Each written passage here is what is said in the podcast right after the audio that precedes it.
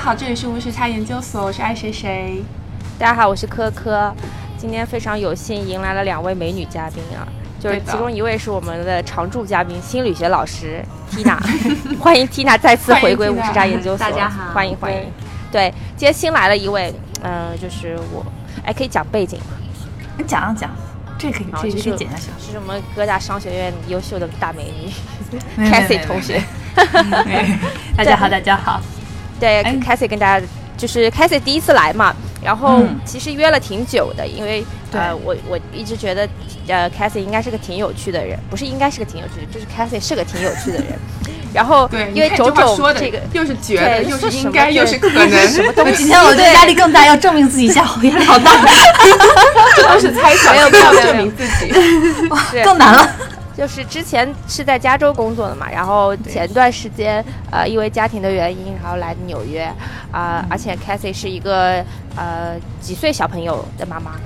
一岁半，今年十七，一岁，半，哦就是非常可爱的小姑娘的妈妈，嗯对，对就是，呃，为什么今天请这两位嘉宾来，也是非常契合我们今天想聊的这个话题的。嗯，啊，因为大家都知道，最近在中国网络上炒得沸沸扬扬的几个议题，都是跟儿童有关，其中包括这个新城控股董事长性侵小姑娘的事件。啊，要不我们请这个 Cassie 来跟大家回顾一下这个事情的过程。他当时是去，他是他们去上海是参加一个婚礼，你说嗯是吧？然后他又当对去当去当花童，然后这对个九岁女孩就给她妈妈打电话说这个呃性侵了性侵了她，然后是然后她妈妈和她的女儿就一起去上海报警，当时警、嗯呃上海已经把警方已经把这个王振华控制住了。对，对，但是当而且当时有媒体有正媒开始媒体都是争相报道，后来就马上这个这个消息被封杀删掉了帖，嗯，对对删帖，直到人民日报当时报道的，就是人民日报当时 question，嗯就是问这个东西是不是他是不是是性侵还是强奸，嗯，但是他发是了这个帖之后，呃，其媒体才重新爆出来这个事件。不，对这两个有什么对区别？性侵和强奸有什么区别？性呃性侵是说我对你有性上面的呃接触嗯就可就算了，但是强奸是嗯哦更哦有侵入， OK OK，对对，是，或者有侵入是或者是其他性交往，或者裸露性交裸往露对吧性器官，对，对，裸性爱是性侵的一种一。种 OK，嗯，对，所以这是这个其实经历了一个被删帖，然后又呃被人民日报指责的过程。啊，然后引发了全网的大讨论，所以今天呢，我们也想借这个话题来聊一聊性侵到底是一个什么样的存在，因为其实我们经常能够听到，不管是中国还是国外，就会爆出很多包括性侵女孩儿和性侵男孩儿的话题。啊，但这里有一个概念可以跟大家厘清一下，就是，嗯，一般我们说性侵是指性侵女童，然后性侵男童的话有一个专门有专有的名词叫做娈童，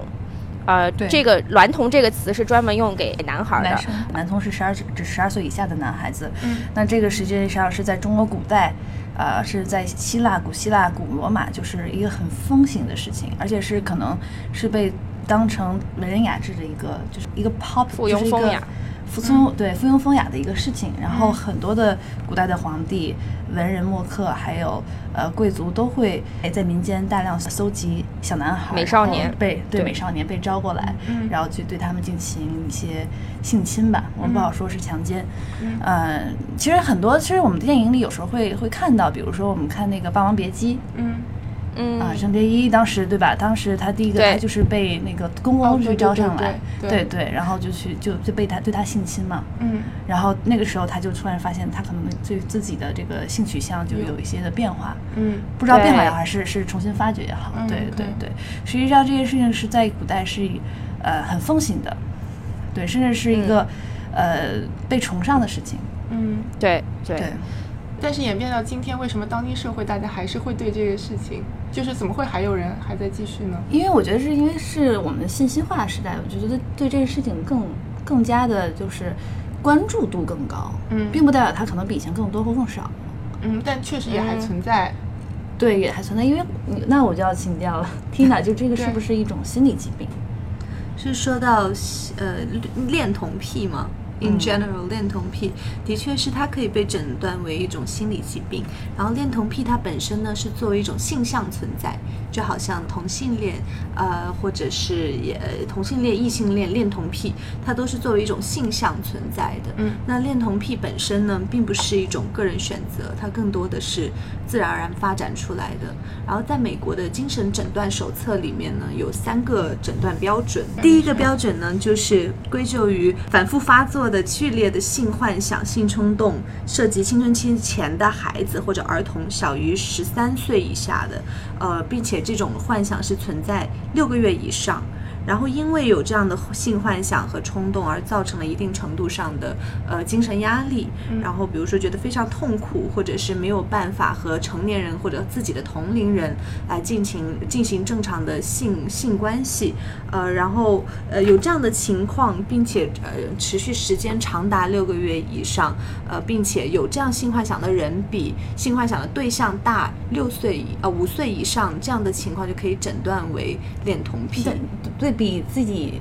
呃，性幻想对象要大五岁以上就是恋童癖。对，我发现嗯这那个我地们方现在写社不会对有很多就是对 老对呃夫少妻啊， 嗯对患者的年龄呢，首先是要大于十六岁，哦而且比其性幻想和性行为目标大五岁以上。那这样的情况呢，就可以诊断为是恋童癖。恋童癖存在率非常非常高，其实它比我们想象的都要多很多。嗯只是作为恋童癖和真正的实施行为是两件不同的事情。嗯就你可以有对性幻想，但如果你把你的幻想，呃，造成对别人造成了伤害，你真的是去做了一些事情，那这样的情况就不仅仅是恋童癖这么简单了，你可能就是一个性侵儿童的性犯罪者。是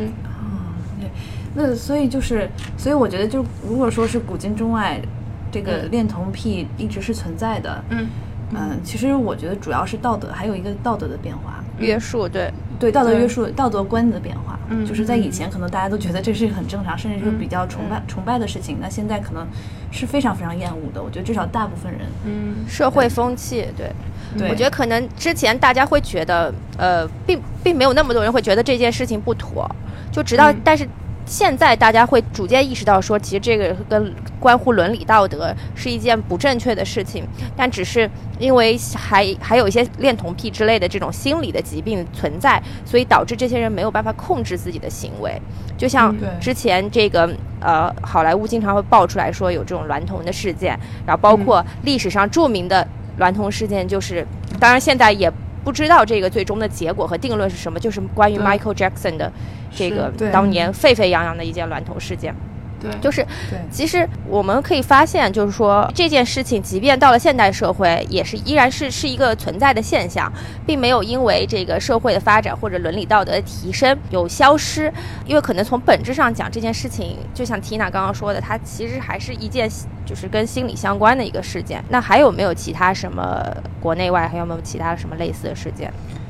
那就是呃教皇，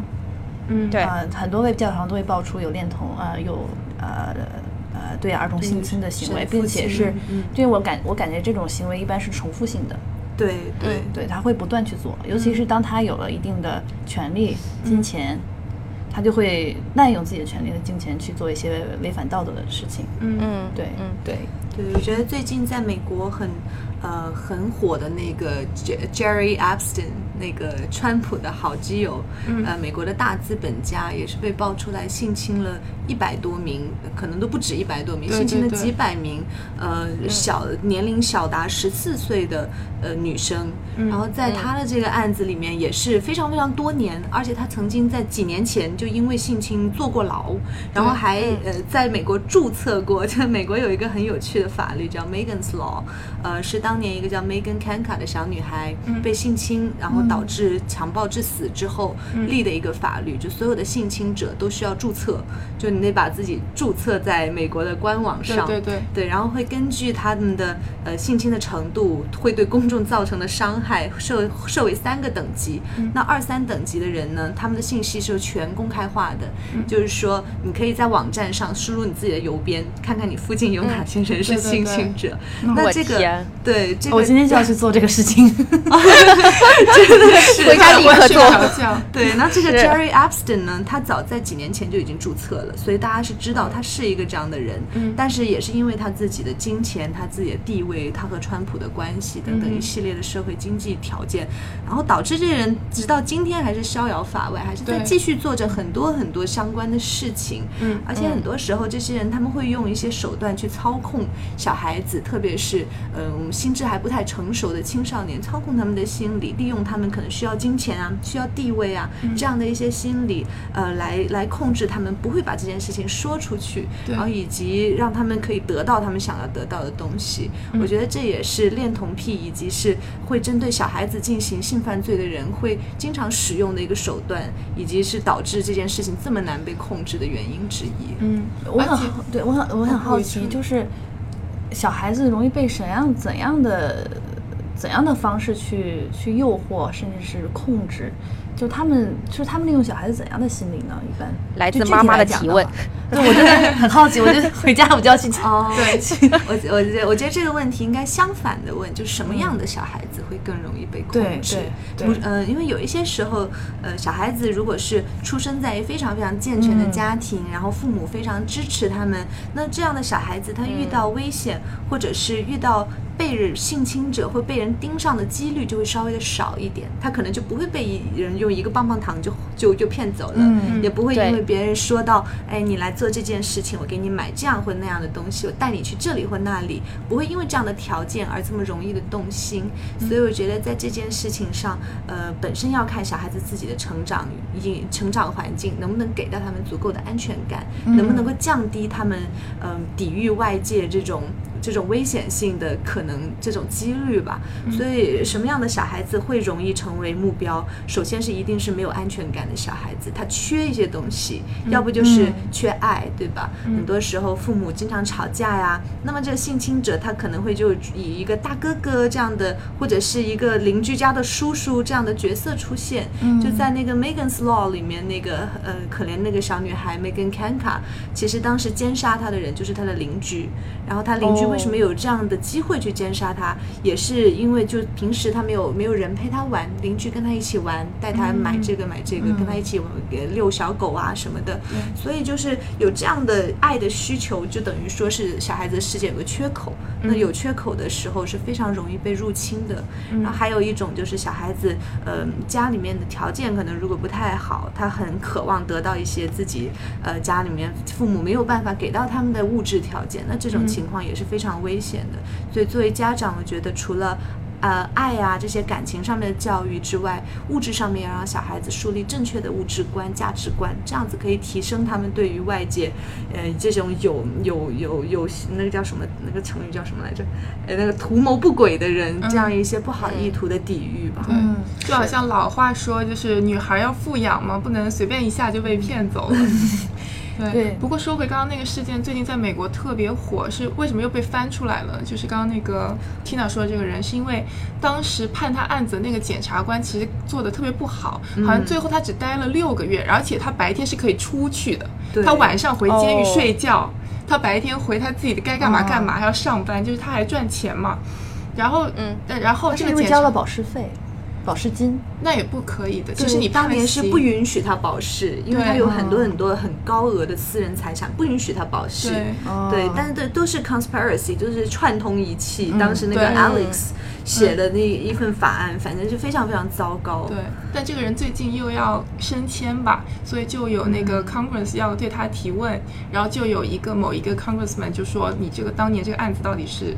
怎么判的，你怎么能做这样的决定之类的，所以就是大家舆论现在又疯狂的在讲回顾当年的案件，就觉得判的非常的不对，嗯所以其实就是说美国法律也是一个逐渐进步的过程，他们嗯曾经也是做了一些很不好的就是判断，对，其实我觉得这样，其实相对于中国法律来讲，中国在中国在这方面的法律是非常不健全的。嗯当时有个歌手叫小时候有个歌手叫红豆，我不知道你大家记得不记得？他当时虐性侵儿童两次，都每次只判了三年。嗯哦。对，中国有一条法律是，如果没有插入性性行为，如果没有记错的话，是没有插入性性行嗯为是零到五年，然后如果有插入性行为是五年以上。所以当时呃新城控股那件事情对被爆出来的时候，媒体写的是获判五年以下有期徒刑，我当时想说是不是写错了，怎么会是这样？后来一哦查，确实是有这样的法律，嗯才五年，就是对对 OK 对他们当时 argue 就是说这东西是性侵还是强奸嘛？对因，为他的对他的他的阴道已经那个小女孩阴道已经撕裂了。那绝对对是对强奸，不是吗？嗯对，但是不知道如果啊就是有请个律师的话，也许他可以去证明，也许不是说证明吧，就是说嗯辩护吧。是是是，对，当然我记得还有一个，就北京有个奥赛的老师，嗯，就长期的性侵男童，哦是在就是对 OK 对他的学生性侵男童。当时他没有被没有并没有被判刑，因为这个东西 OK 没有证据了已经，是所以他只是被免职， OK，嗯只是被免职。那你知道国内的这种情况下，他当时以他对他被公立学校免职之后，很多私立学校都给他抛出了橄榄枝， OK，哦，对，就没有任何的法惩对罚。对，去去约束，对，嗯，说到这里，忽然想起来，呃，之前媒体曾经有爆出来说，这个新城控股董事长他为什么就是明明都已经，你看人是身在高嗯位，然后都已经坐拥这个上市公司，他何必还要做这些事情？然后后嗯来爆出来是他的那个就是家乡的人说，他这么做呢是为了发财，就是当时有一个封建迷信的说法，就是说哪个你道士跟他说的？对，就是说你这样是是有利于你这个赚更多钱的，所以呢，他就嗯其实有在不断的去做这件事情。嗯对儿童在那个迷信里面是一个很，是一个算算一个神物吧。是但是你要有没有是台湾人养小鬼啊，嗯什么济南济南童、女童都是关于儿童有关于儿童，而儿童能看到鬼啊这些的。嗯对，童很容子很容易之身拿嘛，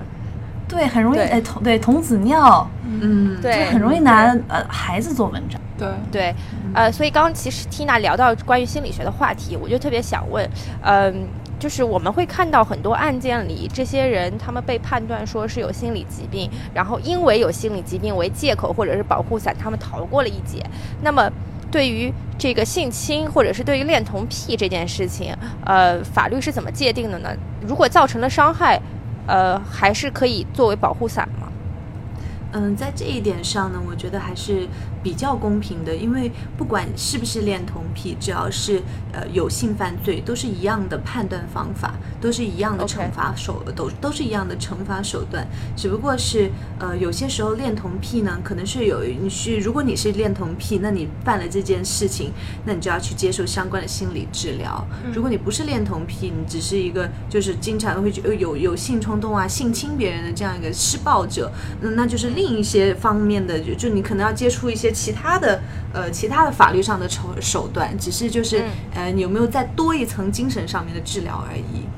对 OK 我，我觉得，呃，不管是精神疾病也好，什么也好，都不能成为一个人为自己开脱、自己对别人造成伤害的借口。对嗯，所以，所以我觉得，呃，也许有一些其他的精神疾病，当这个人真的是神经错乱到不知道自己该做什么的时候，我们也许不应该监禁他，而且应应该去送他去医院。但是不管怎么样，我觉得，呃，如果是伤害到了别人，始终是需要付出同等的代价的。对。法律责任还是要对要付法律出的责任是要对负对的对是，其实刚刚 Tina 说到几点，就是包括法律责任，还有说心理治疗，就让我想到了那个有一个很有名的电影，就是《溯源》嘛，它其实是基于一个真实的事件，对，然后就是我而且那个上人查最近被放出，出来了。还没还没，他是二零二零年十二月要被放出来，就明年十二月，但是韩国就已经 OK 就民众已经炸了疯掉了，对他们就想对说。一最好赶紧判一个法律，让法律能够重新把这个案子再审一遍，然后再给他判个刑，把嗯他关在里面。就为什么呢？其实他真的是非常恶劣。就他是二零零八年十二月犯案的，然后当时他已经五十六岁了，然后那个那个真实的溯源只有八岁。他呢是在公共厕所里，然后用非常残忍的方式，就是性性侵了那个溯源，然后导致他大小肠外流，百分之八十的生殖系统和肛门永久破损。我天哪，然后当时不是冬天嘛，十二月，然后他为了不是会有 DNA 的那些检测嘛，他就把那个溯源就是用冷自来水冲，就是希希望能够洗掉一些犯罪的痕迹吧。嗯然后一开始找到的时候，他就死不承认，他就觉得可能自己没有留下证据怎么样，就说我怎么可能会做这种事情之类之类的。然后后来就是证据确凿了以后，他就说，嗯，他其实是喝了酒，喝了九瓶烧酒，而且当时的法律是，当时韩国法律就是说，你有精神病，包括或者是醉酒的话，你可以减刑，为什么醉酒会减减刑？我这个是一个很，就是也算是 Makes under sense influence，就是、嗯但是你喝酒，你做出这样的行为，对。但后来这个法律就改掉了，就是当时是这样子，而且当时的上限是十五年，然后他被判了十二年，然后民众超生气，就零八年的时候，包括当时的总统都出来道歉，然后零九年马上就改了，把那个上限十五年改到了三十年，嗯然后在一三年的时候就改成了无期，所以他们现在其实性犯罪的是无期的。然后还有一些别的，就包括就是刚刚说到那个减轻量刑就没有了。就如果你是呃性犯罪，不管你是有精神病还是你是喝醉都不管，就照判。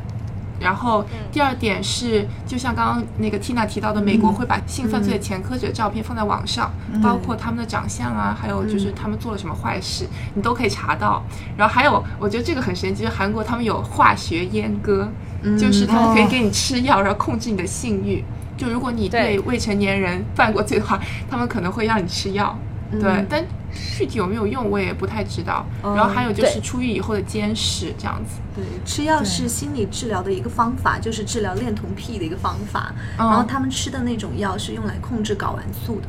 所以嗯 OK 就吃是完之后，他们性欲会变得非常非常低。嗯嗯，但是至于这种药有没有长期的效果，还是有待有待研究的。嗯，但实际上是有一定的治疗的手有段有的，那我其实觉得，哦就是大家也不一定一定要去极力的去反抗这件事情。就我觉得，嗯如果你真的有这种心理的疾病的话，应该是及时做治疗的。对，对，对但是很对多人他就们是可能对没有意识到这是一种需要去治疗的心理疾病，对然后有一些人他如果没有这么强的自我约束，嗯或者没有这个意识，这是一件不能去做的事情。如果对是真的是 add on 了，真的是做了呃对儿童不好的事，嗯那呃这个结果我觉得还是有要需要他本人来负责的。对，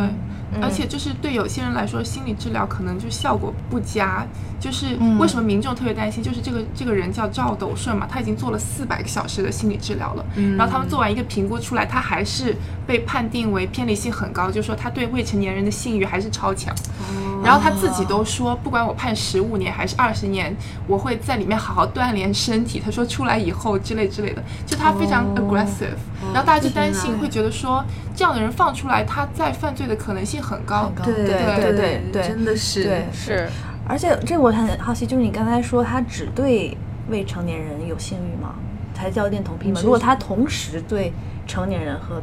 儿童有性欲，这也算嗯呃恋童癖，嗯吗？恋童癖分为三种，嗯在心理诊断上面，其中一种呢分水岭是从一岁到十一岁，啊那这一种呢是一个英文单词，不要说 Pedophile。啊呃，不是 pedophile，pedophile 是一个、是个 collective 嗯 term，、 ，OK 对，然后就是说从一岁到十四岁，所有的都包括的。嗯那呃是呃，十一岁是一个分水岭，因为十一岁是一个青春期发育的起点，所以十嗯一岁之前呢是一个叫呃恋童，就真的是恋童了，恋童癖。十一到十四岁呢是算是恋青少年癖。嗯那还有一些人呢是对小孩以及成人都会有都会有性欲的，那这种又是另一个、一个集合嗯范里畴哦面的，嗯对、啊范畴里面的对，所以是总共分为三个类型。明白，因为当时我想到，当时白银案的时候，那个人不也是奸杀了很多女性，也同时奸杀了一个小女孩吗？嗯八、岁还是九岁？白银案是什么白银案就是当时，你知道白银市有一个杀人魔， ？OK，他当时就是，呃，他就是在路上找陌生的女子，嗯然后跟踪他们，然后回家，嗯然后先先是性侵，然后再奸啊、再再把他们杀掉，并嗯且他每次都要取出一个器官回家。哦，这然样后当时真的他很可怕对，然后他当时杀了，当时这个案一直没有破嗯，啊、然后而且他当时有有奸杀了一个八岁的小女孩儿，那个是算是他的那个 pattern 之外的吗？还是呃，他判断就是只是女性， OK？、对女性，呃，哦大他不大部分分都是年轻女孩子，但是那一个是八岁女孩子，当时不知道为什么，而且他基本基本上每年都要杀一个人，然后这案子一直没有破，直到他有一年，呃，他的一个亲戚，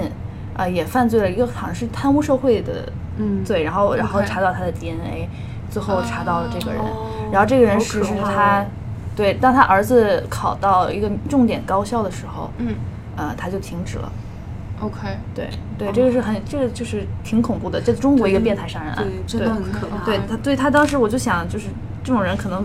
都都会列涉猎吧，这种变态。嗯，很可怕。对对对恋童癖也好啊，然后性侵案的犯罪者也好，都有一个很常见的一个规律，就是他们会不停的再犯。如果没有被抓，嗯没有没有被很严惩的话，嗯都会不停的再犯。嗯呃，所以在心理治疗方法上面有一种也叫 relapse relapse prevention，就是防止再犯治疗法。嗯然后这种治疗法会让呃让这些就这些人去想一个很严重很严重的后果，然后希望通过这个后果来取代他脑中对这个犯罪的恐惧感。是呃，然后呃，但是这个治疗方法呢，目前为止研究证明它的有效期是八年，就是过了八哦年之后就八没有年什么用了。 OK，，对，可能就变得比较麻木了。我突然好相信杨永信啊，我觉得 先让他惦记一下。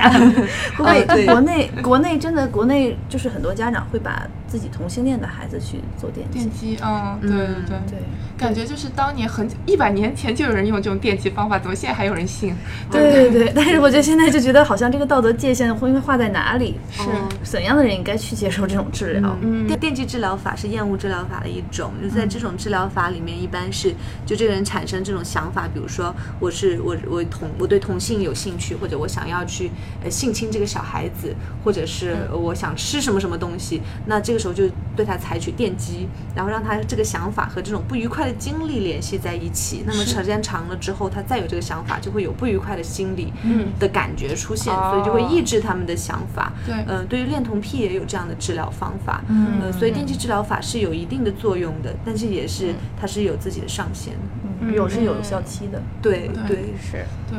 我觉得就说到现在，就大部分不管是法律啊或者治疗，其实都是就是 preventive，就是说你都是事后，就是这个人犯罪了，或者你知道他有病，然后你去治疗。但是我们就没有一个 detective 的，就比如说我怎么样能够预防遇到一个坏人，对吧？或者就坏人在干坏事之前，我怎么样就先已经把他给控制住了。嗯因为我就有时候感觉，就等到事情发生了以后再去想办法，就就已经，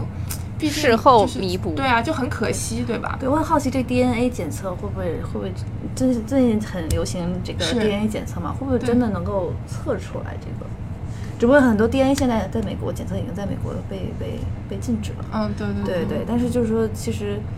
能不能测出来呃啊？这个我就不知道了。很有意思，我也不知道。没有，不过说到 DNA 检测，可以就是有，我觉得有一件事情特别好，就是用现在有很多用 DNA 检测来找那个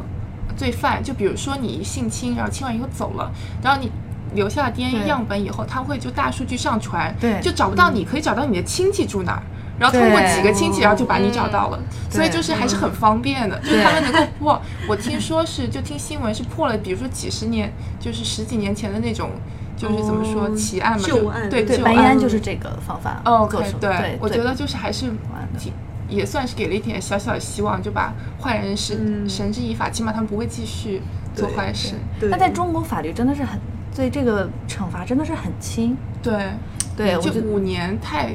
而且有些有钱人、有权、有钱有权的人，真的是可以把这个事情了了。对我们不知道，其实我们不知道这多少事情被了了，对嗯我们只要多少事情被爆出来了。对真的是对是，我说看到一个数据，啊哦，抱歉你说，啊，很快一插一句，就是一个数据说那个从一八年到现在有三百七十一起呃性侵儿童案件，然后我就想怎么可能对三啊百多起？对呀我觉得对三万多起都有可对，能。我觉得这个我随便逛一圈，可能都能撞，就真是的撞到几个。但我真的我说实话，我觉得这个事情很难去，首先很难去办案，就这个找证据，对，因为其实在，呃对儿童来讲，他心理应该是很很弱小。如果就是说他已经受性侵了，这个是比如他已经遭遇过这个事情了，那你在是就是收集证据的时候，嗯你要对他进行二次伤害。对对对哎是真的是，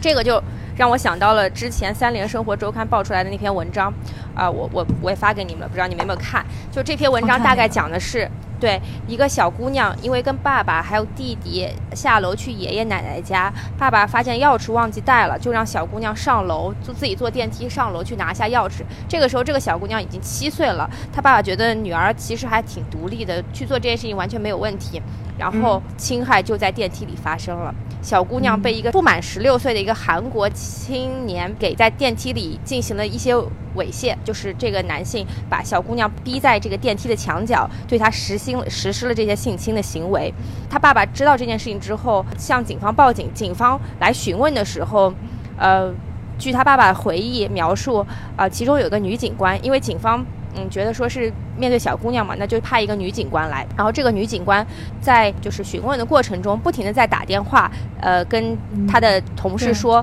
哎呀，我第一次做这件事情，我不知道怎么办。这是小女孩，我第一次面对小姑娘被性侵，我不知道怎么办。”就是对，就是而且还他不嫌停弃的说你为什么要派我来？对对当对时我看到那对段就超生气的，我想嗯说你正常人都做不出，就是说不出这种话吧，就是你起码体现一点关心，你问不出什么信息是一回事嗯对，但是你不要再次伤害，就是那个小姑娘就是另一回事，对吧？是。是，呃，然后之后呢，就是最后宣判的结果是，啊、因为这个韩国人他没有呃满十六周岁，所以处罚不执行。当时他爸爸觉得就天塌了一样嘛，就是因为投诉无门。这个法律虽然事情很清楚，证据也很确凿，但是因为这个未成年人，所以呢没有相应的法律制裁，所以就被释放了。之后他爸爸就陷入了长期的这个嗯精神治疗的过程当中，因为他觉得他没有办法面对他女儿，他不知道怎么去跟他女儿解释这件事情。因为小学每年都会看这个开学第一课嘛，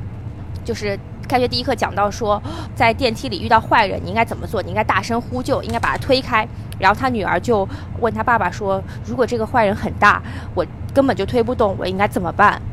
就是当时那一幕在他心里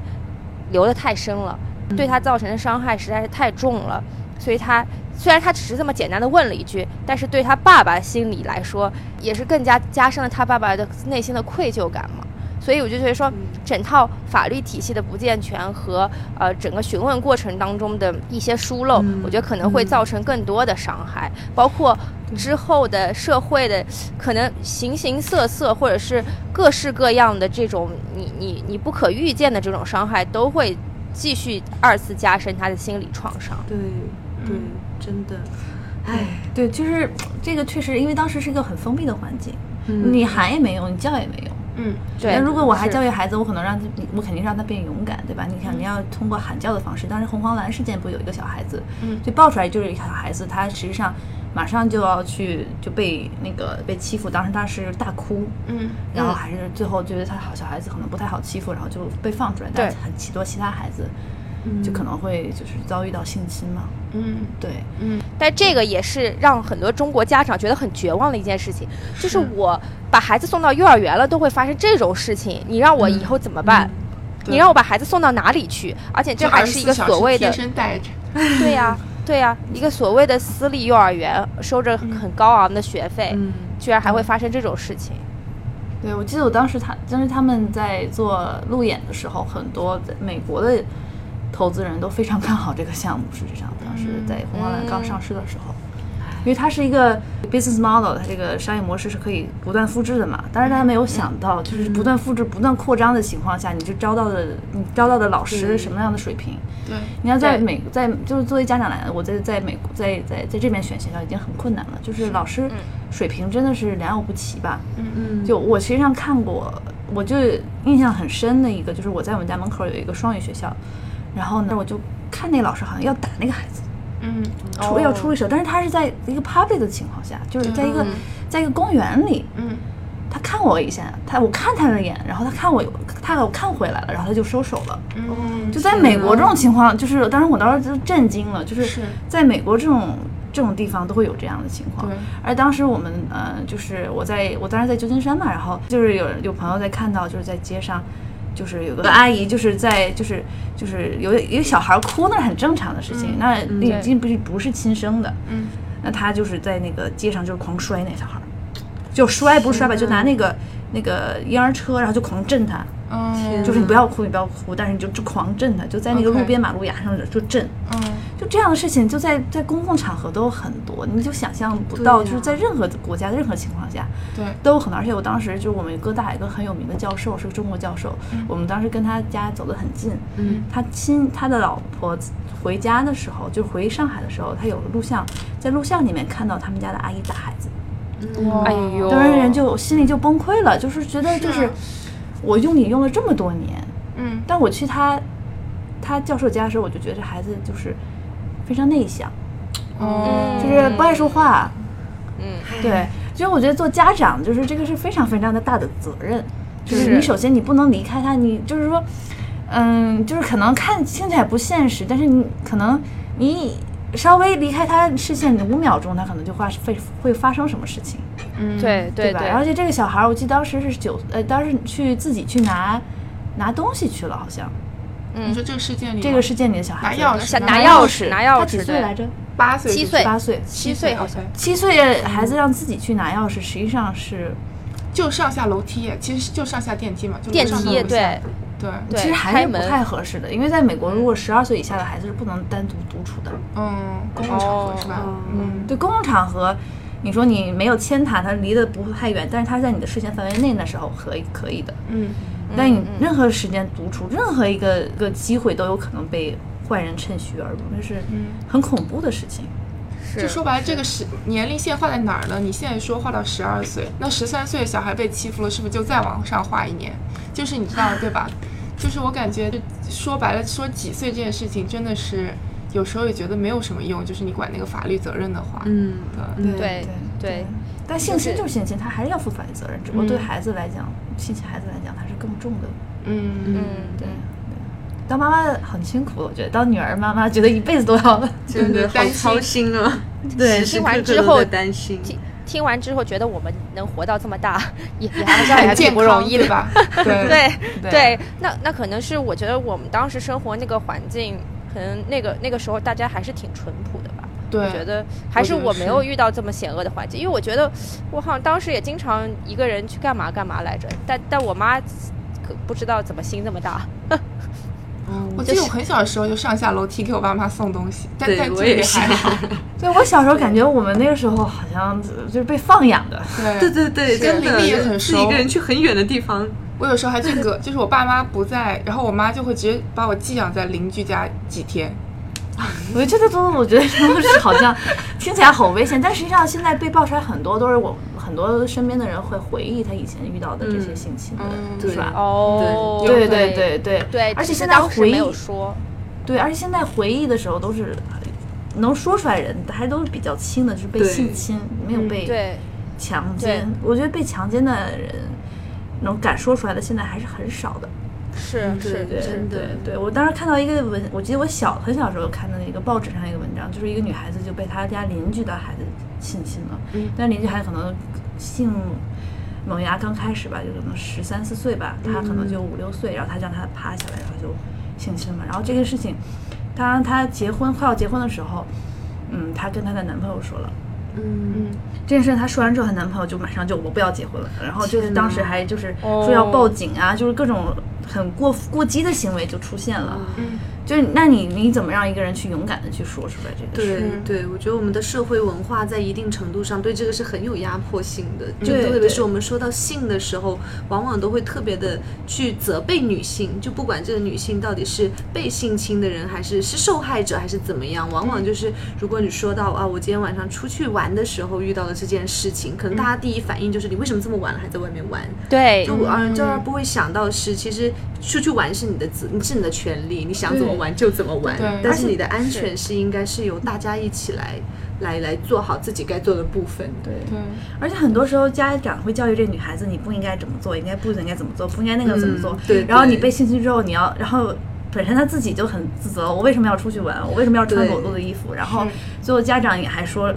说女孩子，那这样的话她很容易自责，就女女孩子本身就很容易自责，很容易内化这个对东西，对对对，对吧？哎，很你容易不能产站在生他羞对立耻面感哦。是，嗯，我觉得我没有办法证明自己是有趣人，反而是很悲观的人，怎么办？没没有 没有就就是今天是的话题悲观的人也很很有重趣对，没有能够理解当妈妈的心情，就看这个问 题不一对样。对，真的是我在不一想这个问题，样就是觉得说我已经活出来了，我已经三十岁了，要打架我都可 以，对吧？就没有就觉 得就心态不一样。对，但是你说让我照顾一个小宝贝，那我可能也会那女孩子焦要虑硬硬，比较硬起来，真的要就是性格要强硬起来，就是然后现在女性，然后现在社会又说，嗯哎，你怎么这么强势？呃，你怎么嗯这个这么怎么怎么样？对，结说就你是女做性人不女温人柔很太强难势，对。就其实这个事情也让我想到之前台湾发生的一件事情，但也也啊还是很轰动的，就是林奕涵的事件。当时林奕涵是一个十三岁的小姑娘，她不断的被补习班的老师性侵，后来她写把这段故事写成了一本书，在台湾引起了非常大的轰动对。之后她因为不堪舆论压力自杀了。对，就这个就是房思琪的初恋日记，对是吗，是是是是，这就是整个故事的最让人悲痛的地方，就是他敢于说出来这件事情的经过，但是社会公众却不能认同这件事情，甚至对他造成了更大的伤害。所就以是当时的舆论是说什么呢？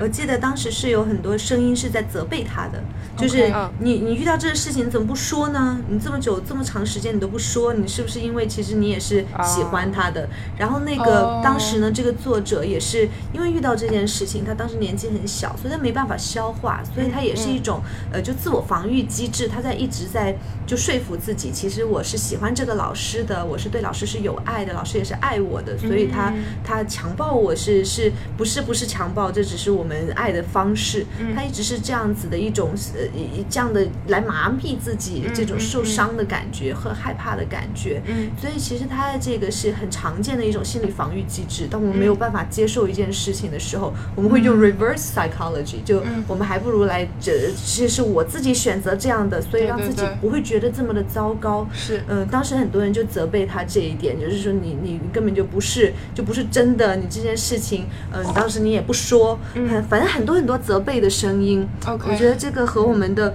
和我们的文化也也很有很有相关性，就是嗯我们从心理学角度来说，人有两种情绪，一种外向型，一种内向型的。嗯就是有些时候小孩子遇到特别不好的事情，跟爸妈说，爸妈往往是生气，就责备这个是小孩，你怎么回这么晚呢、嗯，怎么怎么你怎么能去这个地方啊？但其实，在生气的背后有一个内向型的情绪，可能是担心，可能是失望，可能是害怕，很很关心这个小孩子，所以才有的气氛。但如果我们表现出来的是是担心，这这是一种让我们会觉得非常弱的情绪，会让我们觉得自己很很脆弱的情绪。所以我嗯们在、特别是亚洲的文化上面吧，大家会把自己的的的样子 image 塑造成一个特别强、特别坚强的，我们不能让别人看到我们的弱点，所以会用一种是更加外向性的情绪去去抒发我们对这些事情的看法。对所以很多时候，一件事情发生，大家尽管是对这件事情有同情、有伤心、有难过，但是可能还是会选择用一种其他的方式去表达。嗯对嗯，就是确实你你会发现，就是说当当你自己在发声的时候，你把这些自己最脆弱的事情展示给公众看的时候，你是希望能够公得到公众的支持，但你却发现有很多不一样的声音出现，甚至是指责和责备你的声音出现。这个时候，我觉得给你造成的精神压力是无比巨大的，就是比你说出这件事情来的精神压力还要大。就像刚刚 Tina 说的，就别人就会质疑说你这个话的真实性。首先，你要去替自己辩驳，说我这个是这这个话的真实性，你要去证明自己。其次，你还要去面对这么多对于你家人的指责和谩骂，嗯，对对不对就是说对对，这个社会这个关而且嗯系、花边新闻。我觉得这个事情就是说，这个绝对是键盘侠的问题。但嗯有个问题就是说，你是可所谓可以恋爱自由，但是你是十四岁以下呀、嗯嗯我觉得一个任何一个情况下，我觉得这个你只要是跟任何一个十四岁以下的女孩子发生性关系，嗯不管是她愿意不愿意，这个发生性关系的人就是有责任的，嗯嗯，对吧？是我觉得大家没有意识到这一点。嗯对对，就是这个对方是有责任的，就是不管他是多爱我，也许很多小女孩很早熟，对但你跟他发生，你问他你你你，他可能会，如果他掩他掩饰了自己年龄，那就可能不是你的问，完全不不完全是你的问题。嗯。但如果他没有掩饰你的年龄，你知道他是年轻，你知道他是小孩子，嗯嗯你跟他发生性关系，不管他愿不愿意，你都是有问题的。对嗯，对对这个就是我觉得很多道德是有时候可能会不是道德观或者是价值观可能会呃呃有些矛盾，嗯但是我觉得一定要有一个有一个就是什么是一定是错的，一定是对的，就是你嗯发现，我觉得这个是对我来讲，任何人来讲，对于这个事情认识都应该是这样认识的。嗯嗯，所以这件事情，我们也特别想听听 Cassie 作为母亲的角度对这件事情的认知，因为在我们的理解里，性这个话题在中国其实是一个相对保守的话题。对，如果作为父母，你都没有办法正视这个话题，你是怎么，你如何能够跟你孩子去表述这个事件？就说这个沟通的这个情况是建立在，呃，建建立在一个不把性这个事情当做一个禁忌的基础上，你才能勇敢的去说出这件事情。要不然还是要不然就会造成的结果就是像我们之前说的一样，父母对孩子是充满着责备的。所以我特别想听听嗯啊、c a s s i e 对这件事情是作为一个母亲角度是怎么看的。所以首先就是我孩子还是只有十七个月嘛，但我觉得从现在开始，我其实其实有之前我就觉得，呃，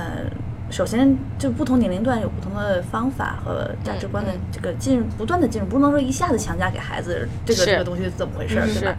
不太可能。首先，我觉得现在他一个比较好的一点就是，如果任何人碰他的身体，不是他认识的人，他都会大叫。嗯，这个事情就是嗯嗯你不用对跟他说这个是事情是对还是错，嗯你只是是只是跟他说预防性措施，不管对方是好坏，嗯除非是就是我们在现场有大夫，有时候对会有时候摸一摸而已，嗯但是我们也就是。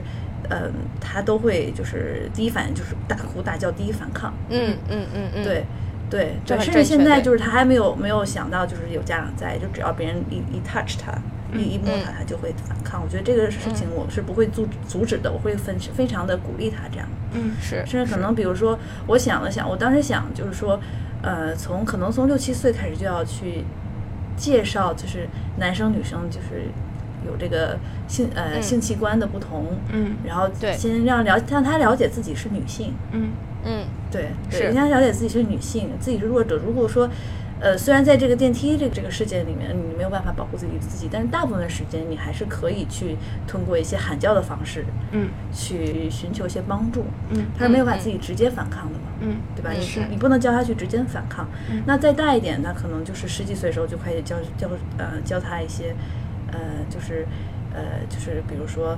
呃，我记得濮存昕当时跟他女儿。嗯呃，在十八岁生日的时候啊，当然还这个还对我来讲还有点晚，但我觉得十二三岁就可以跟他说，你可以随时带一个 condom，、哦嗯，对，就是如果至少你你不会，你要保护好自己，然后你要知道嗯性是可以，你还就算别人强奸，你可以就是。嗯我可能是我我没有经历过这种事情啊，但是至少你有一有一定有限希希望去保护自己的吧，嗯嗯，对吧是对吧？因为你十二三岁，你还是没有办法对抗这些是这些人。对对对然后就是，呃，这个事情其实这个，呃，就是很难去把这个正常化，就是在多这几岁正常化很难去鉴别的。就是我记得当时前一阵子加州要通过一个法律，就是性教育的法律，这性教育就是在里面就书上就是有呃各种。就是非常非常开放的介绍各种性行为是非常正常的。嗯那你十二三岁的时候去介绍这个东西合适吗？嗯对对吧？但对是又可能是我会必须的。嗯就是如果你不介绍，你像你说的，如果你不介绍这个东西是正常的，你可能自己的内内心的负罪感，或者是遇到这种情况下，你内心负罪感可能会更加严重。对，但是当时我记得很多的加州的家长都在反抗这个性教育嗯这个政策，这个新的教哦材。是？吗？嗯对哦，嗯就连美国家长都觉得太早了是吗？就是太早去暴露一些比较，比如说呃同性的肛交啊什么，哦哦都会有去、 OK 去介绍，或者是介绍这些呃概有念就各种方式吧。 嗯反正刚才说 OK 太 exotic 对，比较比较比较各种各种方式都介绍，但实际上很嗯就多没有性必要这么的详细，是吧？对对，呃，你这个界限很难划分，因为其实很多性侵也都是比较嗯不太正常的吧，是是是嗯，嗯对吧？嗯尤其嗯尤是其尤其对小孩可能是嗯用其他的方式去进入吧，嗯对，所以其实做做家长来讲，就是就逐步的去告诉他吧，但是这个界限真的很难划分。对，我也觉得真的是一个很很模糊的东西。我觉得如果性教育进行的比较隐晦啊，或者是比较晚，嗯会形成一种羞耻感，就会觉得是这件事情是一哎件是嗯就说不得的事情。但其实不是，它是一件嗯，作为每一个人都自然而然每一一生中都会去做的一件事。对嗯那我最近在哥大做一个 sexual health counseling，就是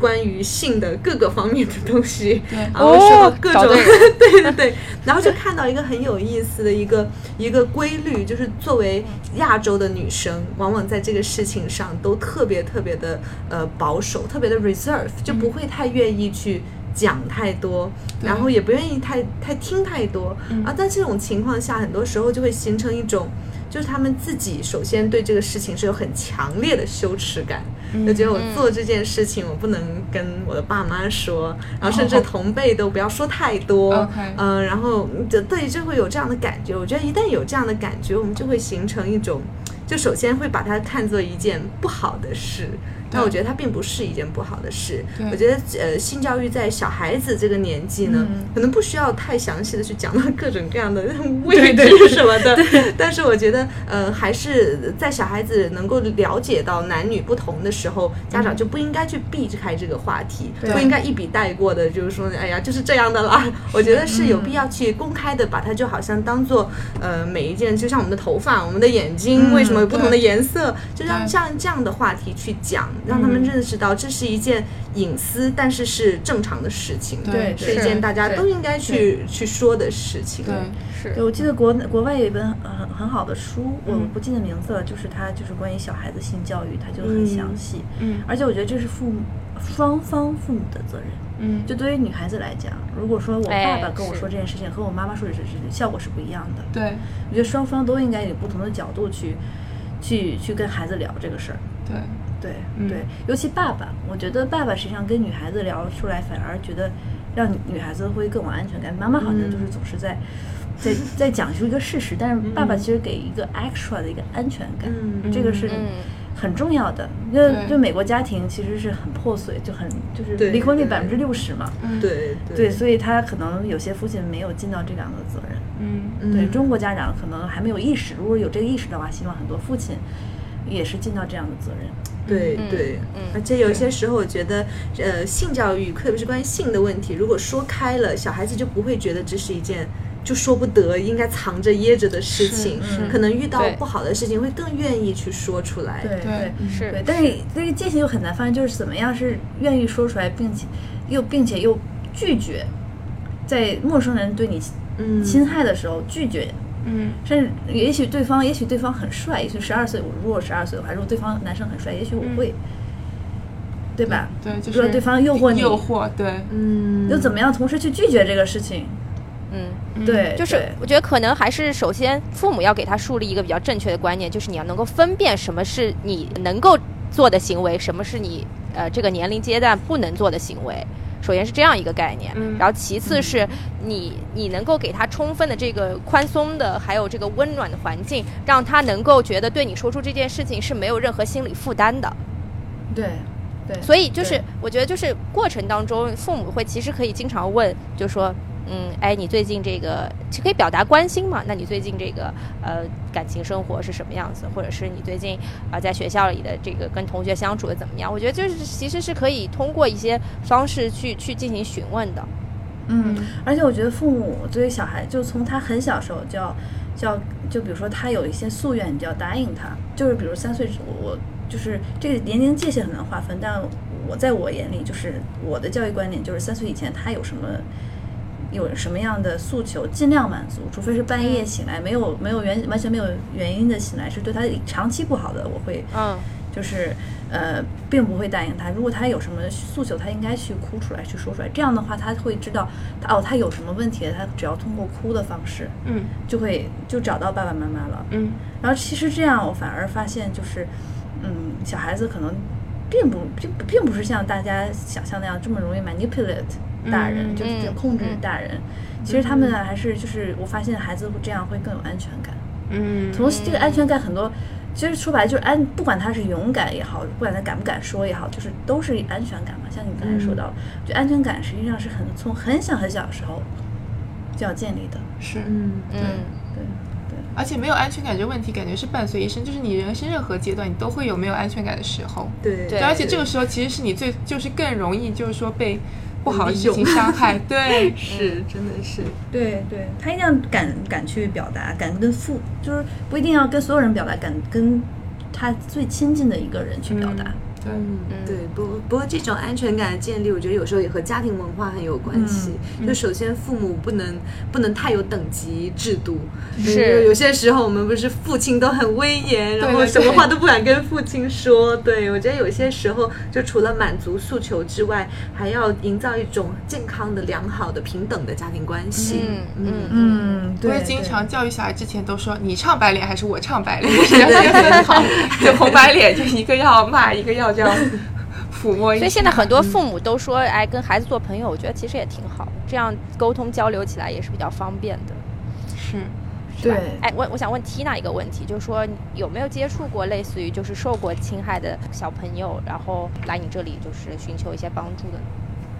嗯，有，我印象最深的有两个案子，当然这两个就是特别极端的了，呃，一般普普通通的那些可能都不会不会说到。这两个案子有一个呢是十岁的小女孩被她妈妈的男朋友，呃，强暴，而且强暴时间长达两年，然后她是一直是到了十三岁才懂得，就是哦，原来这个是强暴。她十岁的时候都不知道，都不知道这个男生在做什么，嗯她就一直就是一直觉得很怕、很痛、很不舒服，嗯但她不知道这是什么东西，一直到十三岁她才明白，哦，原来他他这样是是在性侵我，然后她也是从十从十岁开始，嗯呃，每天晚上她妈妈男朋友会进她房间来，然后她从那个时候开始就害怕锁的声音，嗯然后每天做同样的噩梦，嗯、一直到她现在已经二十一岁了，就是这个创伤。嗯一直都在，就也是挺可怕的，而且这个也是恋童癖真正会去实施动作恋童癖经常见的一个，呃，一个 pattern，一个规律，就是他们会去，呃，会去可能会去锁定单亲的妈妈，嗯然后有哦些时候，对，有些时候他们目的并不一定真的是这个妈妈，有可能是妈妈他们的小孩子，就像那个《Lolita》，就是很出名的那一本、嗯那本文学《Lolita》，对吧？里面的那个对男主其实也不是为了和他妈妈在一起，是为了和 Lolita 在一起。嗯呃，所以这个也是一个挺挺让人毛骨悚然的事情，就有时候想想也觉得防不胜防，真的。对，嗯我想提到洛丽塔，就是现在萝莉控不就是从这本书来的？我觉得现在大家都好像、哎小萝莉对这样说，其实我觉得其实还蛮恐怖的。我们大家都对说小萝莉这个这对个对词，对对，真的。对，但是但是在我们的日常生活中，这是很正常，感觉是很正常的。嗯嗯，对，所以有些时候，我觉得其实是可以屏蔽掉这些这些言论了。嗯是对是，对对真的对。然后另一个案子呢，是以前分享过的，呃，也是小女孩六岁的时候被性侵之后呢，呃，变成了呃四种人格，就变人格分裂了。然后人格分裂大部分呢都是女性，然后她们大部分的原因都是童年的性创伤，所以而且人格哦分裂是一种不可治愈的病，它会随着年龄的增长越分越多。嗯，所以真的很可怕。但是也在小孩子受到，就当然我们没有办法完全保护他们，他们受到伤害之后，还是有很多症状可以看出来的。所以作为细心的父母，如果发现有任何异常，小孩子突然变得内向，突然害怕，突然大哭，突然开始做很多噩梦，避免一些地方的时候，就要很警醒，是不是有什么不好的事情发生？如果有的话，早期的心理干预是可以很好很好的治疗小孩子的心理创伤的。所以还是很乐观的，就是有有很多方法可以帮助他们去挽回一些事情。嗯，所以就是作为家长真的是很很不容易。但我还 挺，我觉得很很 encouraging，因为我想，如果以后他遇到任何的事情，我该我除了抱抱他们，或者给他抱抱他，给他更多的安慰，我还能做什么？就如果如果有专业的心理治疗的话，我觉得还是一个嗯比较 encouraging 的事情，因为很多事情确实他没有办法去反抗，对嗯没有办对法去避免。对嗯对对对，而且作为一般，的家长，你也不知道该怎么说怎么做。嗯，对，其实主要还是看孩子这个事情上，就是一个性侵者，一个是家长，是孩子其实能做错什么呢？对对吧？嗯对对对，很多人会发现，就 Linkin Park 那个主唱不就是小时候，呃，被性侵很久，然后嗯自杀了嘛？嗯他一直抑郁。哦，就家长的引导还是很重要的，就是你你是怎么给他们做治疗的？我觉得呃，做治疗很多很多时候就是，呃，先去去他们的羞耻感。就是在这件事情上，很多时候他们会很自责，就觉得这是是自己的错，当时，然后是自己的问题，然后也嗯，就去羞耻感，然后让他先不要在这件事情上，嗯、能够正视正视他自己作为受害者的这样的地位，然后同时去在，呃，把他当年的创伤和解开，就是和现在的现在的他的呃日常生活解开。因为很多时候经历过童年创伤的人，可能会，比如说像我第一个，他一听到这个锁的声音，他就会很怕，那就要把他现在现实生活中锁的声音和他的生活和他的记忆解绑。然后让他能够正常的每天正常的运作，正常的来看待日常生活中的一点一滴。嗯然后至于像是人格分裂的那个，真的没有任何办法，每次就只能给他一定的精神支持，然后看看他最近呃能不能正常的这些呃吃饭啊、睡觉啊，能不能保证好，然后能够做到这样就已经很好了。嗯刚 Tina 说的那个第一个例子，其实很普遍，我觉得经常能够在媒体上听到这一类的事件，包括前几天，好像媒体爆出来一个说，美国有一个男性在这个社交网站上对一个单亲妈妈提出要求说，我跟你在一起的要求就是能够每个月性侵你女儿，所以我觉得就是很变态的，他直接在社交网站上敢提出这样的要求，然后这个母亲是直接看到之后就报警了。对对对，我觉得他做的一定是对的，这样的人一定不能姑且放过。要多一种这样，多是这种蠢货就好了。 直接暴露自己是吧？对，报自己的蠢货，就有些人很高级啊，方法。对， 嗯，真的很对可怕。但有很多那种单亲妈妈，就他们特别 vulnerable，然后呃就是说是那个男的就是一个 jerk，但是他们又舍不得，嗯有时候他们对可能甚至都知道那个男生在性侵女儿，但他们就是睁一只眼闭一只眼吧，就觉得说我的人生不能没有这个男的，你知道吧？对就是嗯对妈妈对做的对不对行，对 对，就哎，就是这个肯定是很复杂原因让他这样，对，甚至比如说他是一个，就如果他这个事情暴露出来，他全家就完了。嗯我记得当时嗯章啊章子怡在她那个呃，就是演《我是演员》还是什么那呃，个就。是那个综综艺节目是对吗综艺节目，当时她演了一个角色，就是当她就是她的女儿被一个很有钱的人性侵了，同时还有另外一个女的、女生的女儿嗯也被性侵了。然后章子怡家里是很穷的，嗯嗯就是很可能很就是过得非常的窘迫。他们她是单亲家庭，嗯然后呢，当时另外一一个就是被性侵的女儿的妈妈就过来，把钱给她，就说嗯这事情我们能不能解了了？嗯哦，因为就说哎，女生说如果这事儿爆出来，那我家庭就完了。哦嗯嗯嗯，对，当时章子怡妈妈，我记得大家都可以去搜一下这段，她演的非常精彩。就当时把钱拿回来，就是就是含着泪，然后就是又是很强硬，就章章子怡那种坚强那种那种眼神，然后嗯坚毅的眼神去数钱，就一张一张数，数了五万块钱，然后最后处理方式就是我还给你，但是我哦这个人、这个禽兽我一定要要死磕到底。嗯就那个那段那段戏演的，我就是我看每每次看我都会哭，嗯，我看很多次。嗯对对对，就是很多，但但从对方那个妈妈角度来讲，她确实有这样的压力。嗯，是是是对。对，他可能想的是那个女儿的名声呐、就是社对会的舆论呐、对对，她主要是老公，就是啊，老公的形是，象，对，然后她老公的上司嗯，性侵了她，哦，对，她就就是说这件老事公不能情，得罪他的 boss，对，然后这件事情如果被爆出来，反正已经性侵了，我以后会保护我女儿，这件事情过去了，我要办法绳之以法，那我的家庭的就整个就完了嘛，是，嗯嗯，感觉这个时候就是。感觉没有办法，就是你最后把问题归结于谁有权有势的话，很多问题都解决不了。其实对，而且我觉得法律一定要很，就是就是法律要健全，是，嗯对，要惩罚机制要那什么。如果前一对阵子说，要狠，嗯对，在美国，如果是你是恋童癖被判入刑的话，就是监视员都不会管你的，所以经常会被同样的囚犯，就是同一个监狱的囚犯哦去欺负嘛。嗯然后这个是 OK 在道德上，就是嗯，法律上可不能耻是不允许的，但是对道德上是大家都是认同这个事情。 OK，嗯那我们在道德上、法律上，我觉得都应该去做到。嗯，对对就是罪犯也有鄙视链，就是看不起你 这种。对，好像是说恋童就是被就是强奸儿童的那个罪犯是最被鄙视、最被是欺负，然后嗯那没人管他。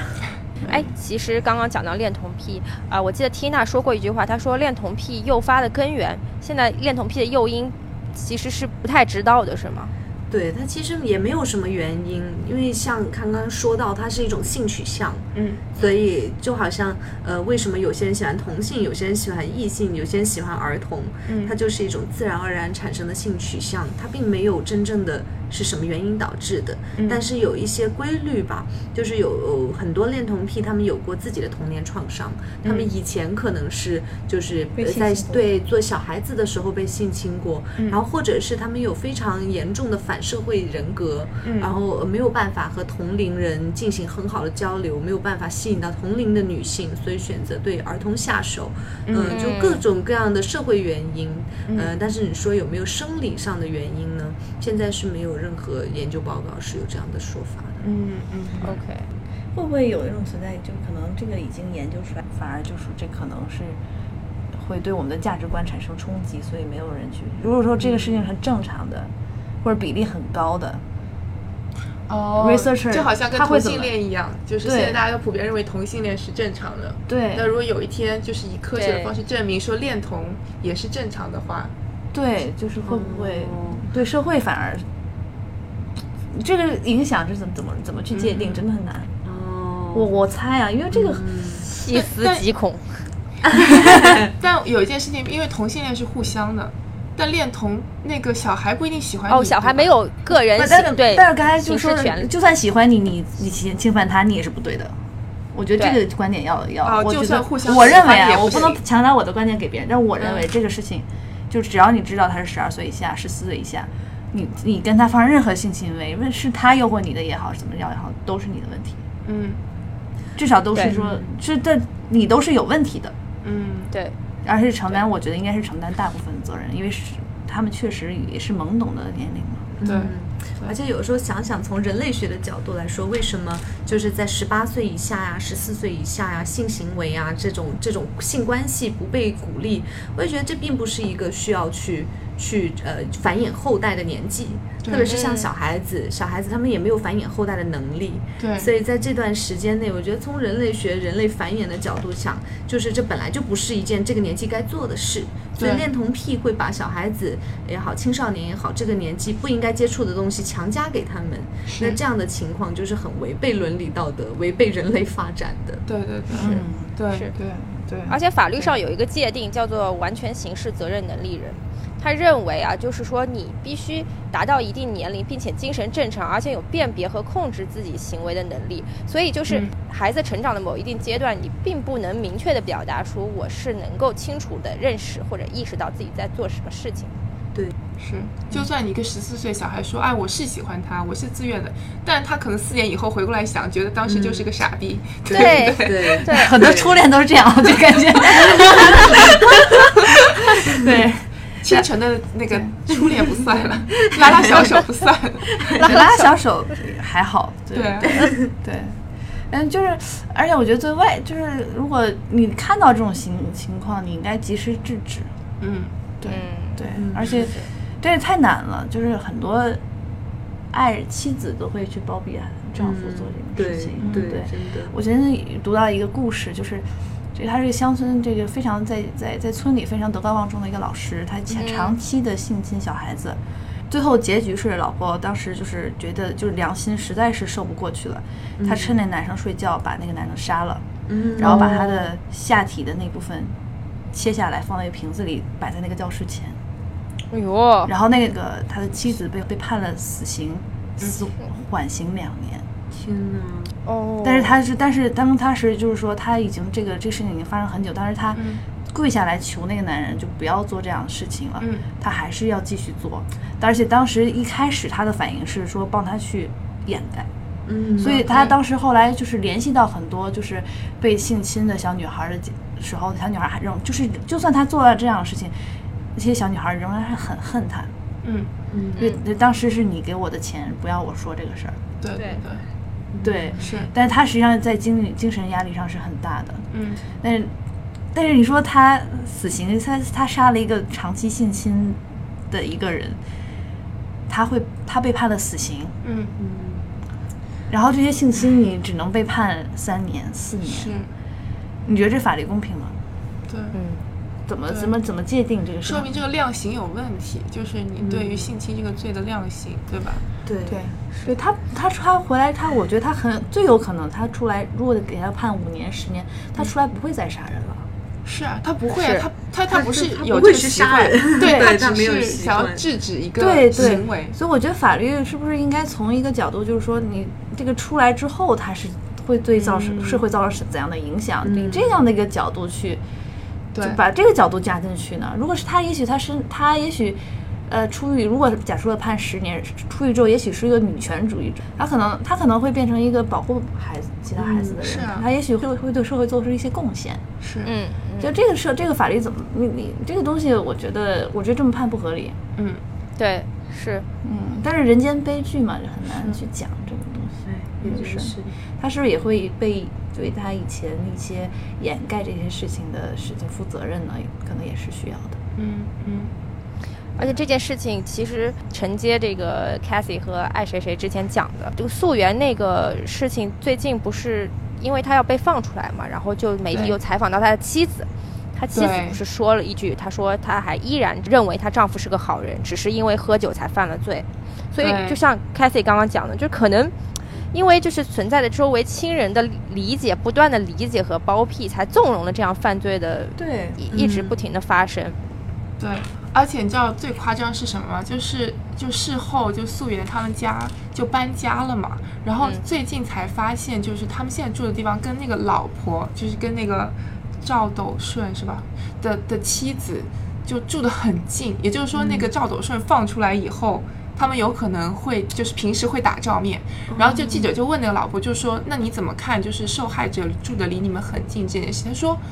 这跟我有什么关系？什么？就是你知道，完全就是不在乎的样子。就是我也觉得蛮诧异的，对，不过也可能是他的防御机制，因为他不知道该怎么回答。也有可能，嗯对。啊，今天非常开心，请来了这个 Cassie 和 Tina 一起跟我们聊了聊这件事情的原委吧。然后我觉得，呃，其实也收获了不少关于这件事情，对这件事情有了更深的认知。呃，不管是从专业的角度，还是从作为一个母亲的角度，我觉得我今天找了两位嘉宾非常非常完美， 完美的撑起了这期节目所要的所有元素。我觉得就是这件事情，其实呃和很多的这个社会现象一样，都需要被重视。而且都需要引起大家的呃更多的关注和社会公众舆论的支持。呃，我们很开心的看到，至少到目前为止，这个社会公众舆论对于这件事情还是一边倒的一种声讨的态度。呃，因为面对小孩子成长这件事情，我觉得保护机制是刻不容缓的，而且社会舆论应该是以一个正向引导的方向在进行的。所以我们做这期节目的目的呢，也是为了以现实事件本身为目的，去探讨它背后的意义。希望更多的父母能够有意识的做到，就是说对自己孩子这种从小的保护，应该是从哪几个方向去进行的，包括啊、这种性教育的启蒙，应该是在什么样的时间阶段？就我觉得就这嗯种事情是应该所有父母都应该引起重视的吧。是，对，所以也今天也非常感谢这个 Cassie 给大家分享育儿经历，没有没有而且这育儿这个步骤做家长真的很难，因为我就补充一点，就是就是也不是很责怪大部分家长，就是人的价值观会变化，而且、而且这个养小孩子，当然养小孩子就知道，就如果你读很多东西哈，每个人说法都不一样，是，啊你怎么去是做出自己的选择？你怎么去选择自己的方式？而且嗯就是对有些是下意识的，嗯，有些行为，有些有些，比如给他抱啊，或者给他嗯安慰，有些时候你可能做不到，你你有些是下意识的。对，对对，所以这个我觉得家长一定要清楚什么是最重要的。嗯，是。嗯，我们是必须要搞一期育儿节目。对 你们 你都不要让大家这么沉重了。对，最近美国出了一本那个育儿书，完全以大数据选，就是大数据说怎么教就怎么教，就觉得很好笑，就也哎，蛮说不神定也奇 可以。真好神奇。你你们看到 Cassie 心动的眼神， 其实我我另发我明我我我是 我是觉得哈，这个就是因为我是学理科嘛，这个很难做这个研究。嗯是然后你的 inference 就是你你怎么去确定是这个 exactly 是这个原因，然后造成这个东西。对，你这个因为家庭原因素太多了。是，对，是不能确定，就是网上也是，对就很是难说持怀疑态度。对，嗯对。